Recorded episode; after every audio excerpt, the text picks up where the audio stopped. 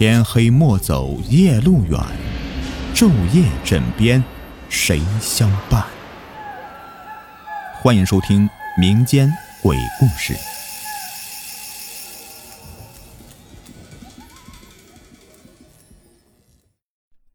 你们好，我是雨田。咱们今天呢来讲一讲这个神秘害人的湘西赶尸。这个湘西赶尸匠啊。入行你必须要面试，要年满十六岁，身高在一点七米以上，相貌啊要丑，胆子要大，才能被录取。这湘西既有誉满全球的张家界，也有这个神秘莫测的赶尸。早些年呢，你若是在这个湘西神秘的小山村呐小客店投宿，极有可能看到死尸走路。当天亮之前，小客店前那是摇摇晃晃的走来一行尸体。这个尸体呢，都被披着宽大的黑色湿布。在这些披着黑色湿布的尸体前面呢，有一个手持铜锣的活人。这个活人，当地人叫做赶尸匠。其实吧，这说是赶尸匠，不如说是领尸匠。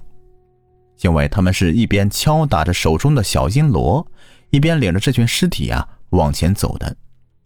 他不打灯笼，手中摇的是一个摄魂铃，让夜行人避开，通知有狗人家呢把狗给关起来。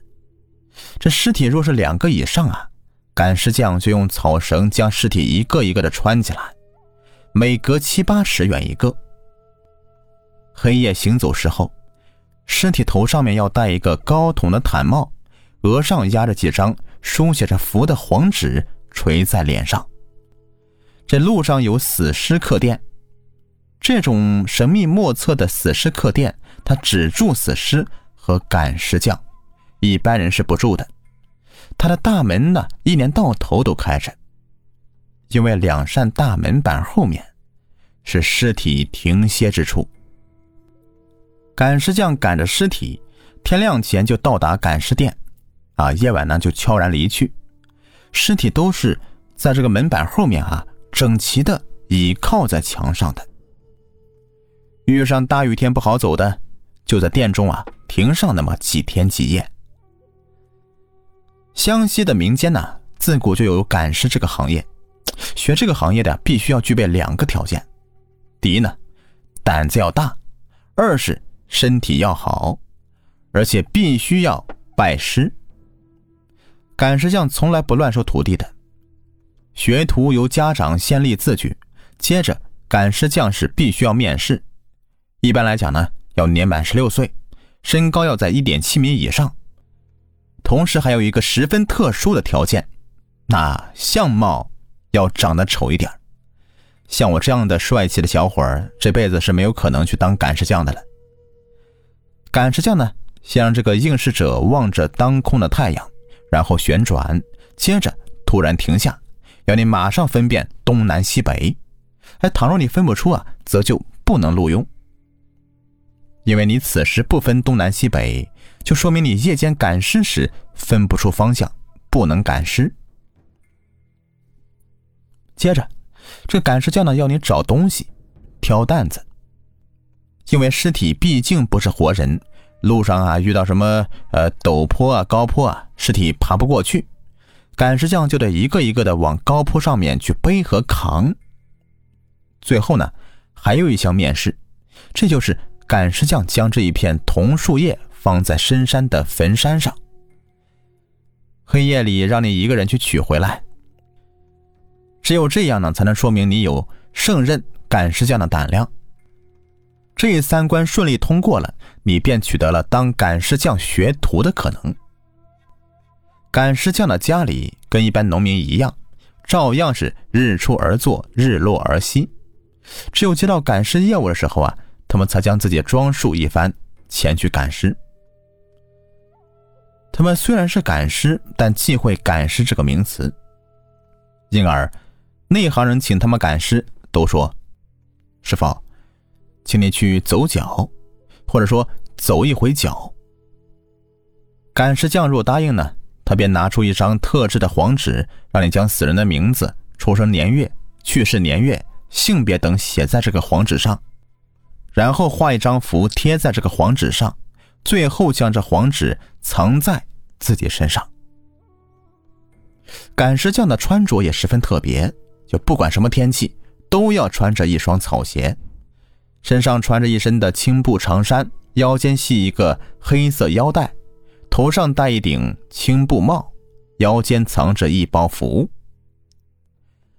师傅教徒弟呢，第一件事是画符。这种十分奇特的符呢，是用在黄纸上用朱笔画上又像字又像画的东西。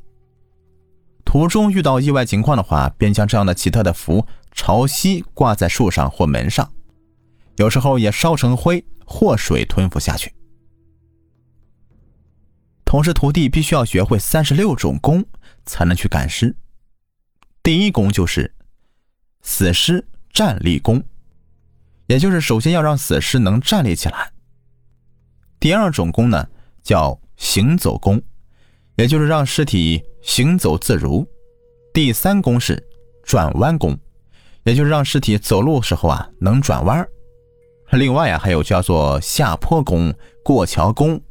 哑狗功等等，这个哑狗功呢，可是沿途的狗啊，看到尸体不叫，因为这个死尸啊怕狗叫，狗一叫，死尸会惊倒。